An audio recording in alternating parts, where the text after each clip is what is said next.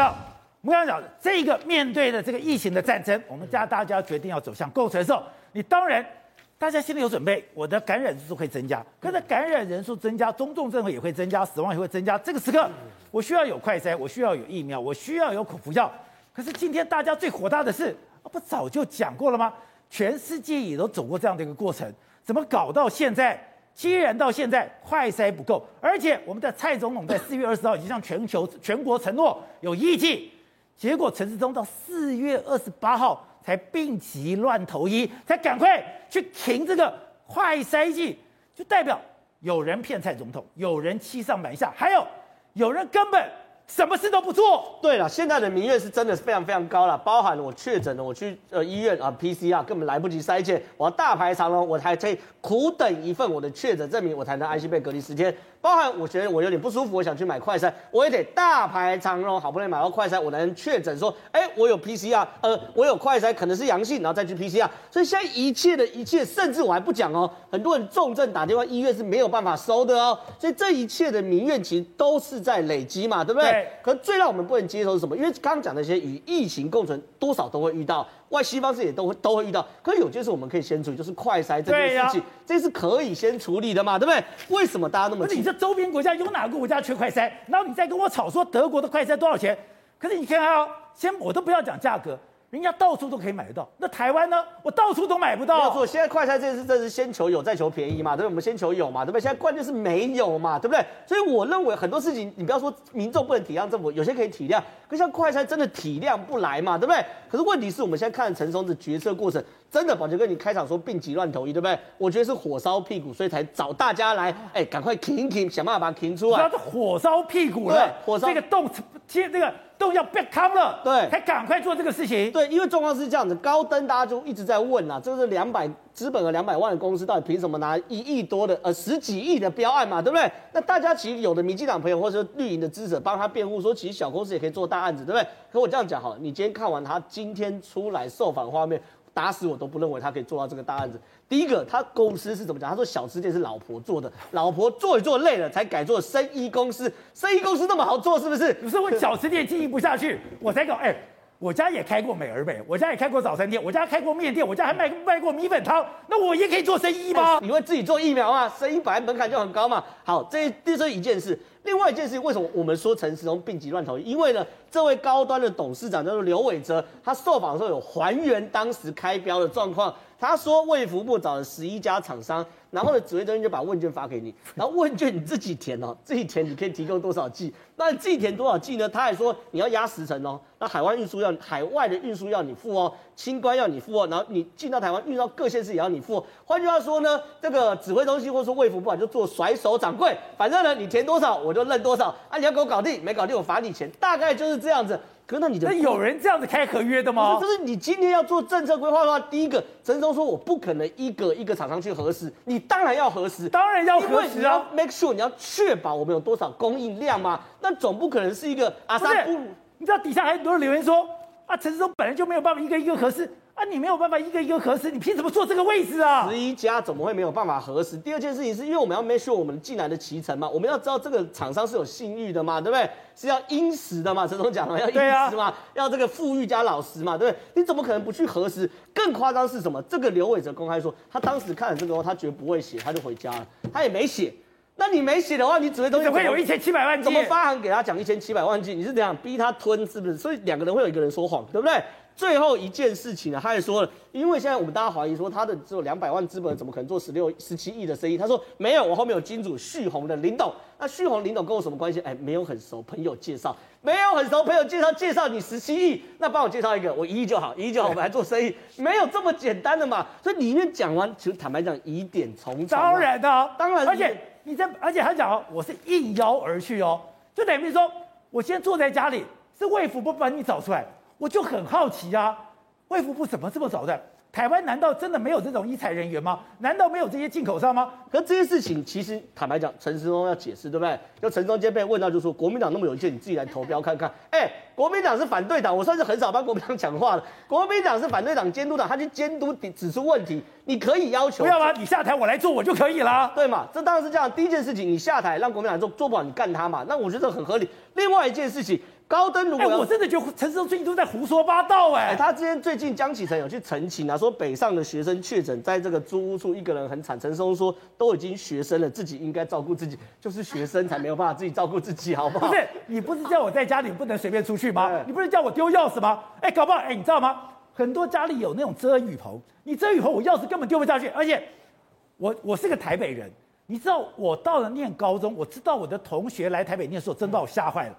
我有先到我同学家，他是做那个顶楼加盖，顶楼加盖还不是自己一个人，对，是跟很多人一块住在一起。对，我希望怎么会有这种品质？哎，你是假币你在币给，你是根本不知道人间疾苦。你知道一个从南部来台北求学。你的生活环境，你有多么无助，你不知道哎、欸。所以我觉得面对到这个问题，陈时中至少可以说这个个案，我们了解看看，看怎么尽可能协助。我觉得这这光场话应该要讲吧，也没有，就是说已经是学生自己应该照顾自己。所以我觉得更重要的是，哎，那大家讲说，因为大家都要这个所谓的排队嘛，那你要与民同甘苦啊。他讲，哎，你会去排队啊？我已经有了，搞了半天，哎。陈世忠，你有了快筛，你就不在乎大家了吗？是嘛？这件事情不是你有没有，是我有没有嘛？对不对？投票是我嘛？对不对？所以这些事情呢，其实坦白讲，都会造成民怨。如果处理不好的话，未来对于民进党在年底选举一定有影响。好，小谢，刚才讲这个越挖越夸张，这个高登，哎，这个老板今天出来，是我本来开小吃店，我真的开小吃店，开小吃店，结果是因为我老婆做不下去，哎。你也是开早餐店，我也开早餐店。我们家我妈小时候，我还卖过米粉汤跟面条的哦。我是真的会切豆腐的哦，我还会两手打蛋哦。那我也可以做生意吗？所以真的是让大家觉得呢很匪夷所思。可是其实呢，刘伟哲他有出来讲哦，他只是改名成这个高登环球，要准备开始做生意。可是钱呢，他没有钱，所以你要去承包一个十六点。呃，十十六亿的案子，你一定要有钱嘛？啊、那钱从哪里来呢？他就说哦，他是去找这个长鸿公司去负担。哦，那大家就想说，哎，长鸿公司他已经公开讲说我没有要给你财务单表。可是刘伟哲不是这样讲的，他什么东西他都讲到跟钱有关的都是长鸿有关，甚至他还带着这个长鸿的一起去卫福部四月二十八号的时候去开会。所以大家就在想说，长鸿公司它背后到底是谁这么有能力可以去帮他出这个钱？这那么爱台湾，结果一下去之后呢，才发现，哎，为什么最近哦，哎，这个高端高登的车还一直有人要上？这个小吃店的之前诈欺的案子，大家都知道了，人去楼空。可是还有绿营的网红说，这个根本就是呢，台湾贾伯斯在仓库里面，在车库里面就可以把一个产业搞起来。甚至呢，陈时中还说要给台厂赚钱嘛，不然才真的有鬼。结果后来我们一查之后才发现呢，其实厂红的这个呃老板哈叫做林俊辉，可是他不是直接的老老板，厂红是有一个法人作为他的老板，叫做呢万物皆可贷。林俊辉是万太棒了，你说。他旁边还有一个真好带，是，但是万物皆可带的这个老板呢，才是林俊辉。可是这个万物皆可带的老板呢，在今年三月之前的这个董事是另外一个人，叫做陈俊义。一查下去才知道，原来虽然姓氏不同，但林俊辉跟陈俊义两个人是有血缘关系的亲兄弟。哇，甚至呢，这个陈俊义哦，可以看到他是柯建铭办公室的这个顾问，很多跟生技医疗有关的一些案子都会请他一起去。他认为他可能是一个医疗。相关的专业，所以大家就觉得细思极恐，原来背后的水这么深。好，那刚刚讲你们在这样子查下去的时候，哎，他等于说今天就算你们不爆出来。他也做不下去。他有说啊，他说如果有人记者问啊，他是因为他讲了很多，他说这个卫福部前前后后改来改去，他们也没有办法等等的。那记者就问，如果国民党没有打你的话，是不是一千七百万剂可能还是进不来？他说对对对，哦，所以很多人最近一直讲说，你看国民党害一千七百万剂的快筛进不来，没有，刘伟哲已经告诉你了，本来可能基本就进不来，所以陈时中不用唉声叹气的，陈亭妃也不用说要去找国民党追讨，因为本来。可能就进不来。好，所以各位是，我想讲，今天有两个大佬意见到，一个是陈建仁，一个是陈培哲。我看到陈建仁，陈陈建仁就是在讲，今天你先我要慢慢共存，所以我要什么？第一个，我的疫苗普及率一定要够；另外就是我的这个快筛要到了基层，基层了之后，我的口服药也要可再做及时的到去。陈培哲讲个基础，他说这种冠状病毒影响人类已经很多次了。但是到这一次，它会越来越淡，所以你不要紧张。说其实专键什么？快筛要针对六十五岁以上比较危险群，其他人你可能就自己在家就好了。我其实相信他讲的话，可是关键在六十五岁以上高危险群，你要在非常短的时间透过快筛、透过 PCR 确定你是有这个所谓的感染，这样的话我才可以及时投药。按照现在进度变成第一个，我没有办法找到这样的人；第二个，我会把我的急诊给塞爆了，搞得天下大乱。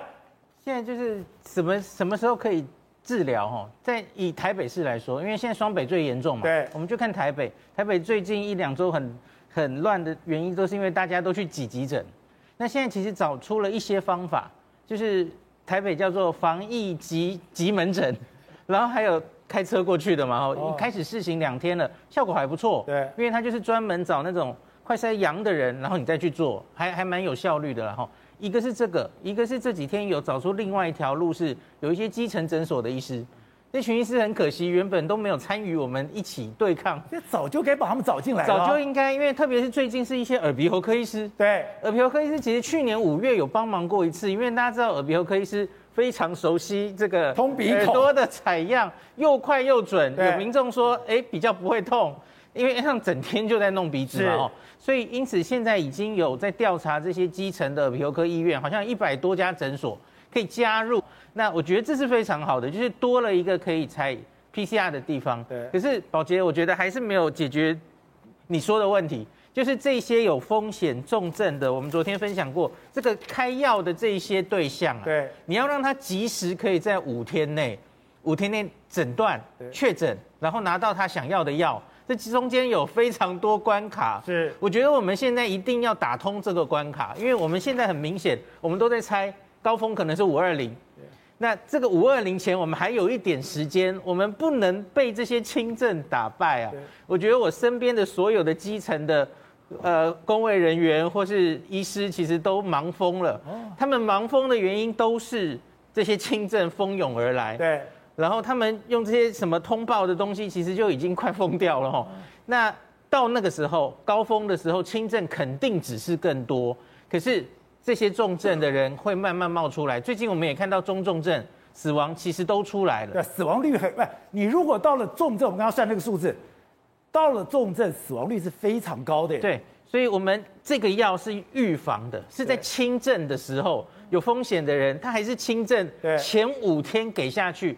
防止他走到中重症的哦，所以不是重症了才给药，重症了要给的药是类固醇。其实我们去年五月都知道，对。可是这个口服药是去年我们没有的，它是去年底才研发出来的。我我冒昧问说，现在我们的重症死亡率这么高，是我们药给的太慢了吗？我觉得要好好去分析，因为可能每个人状况都不一样。对。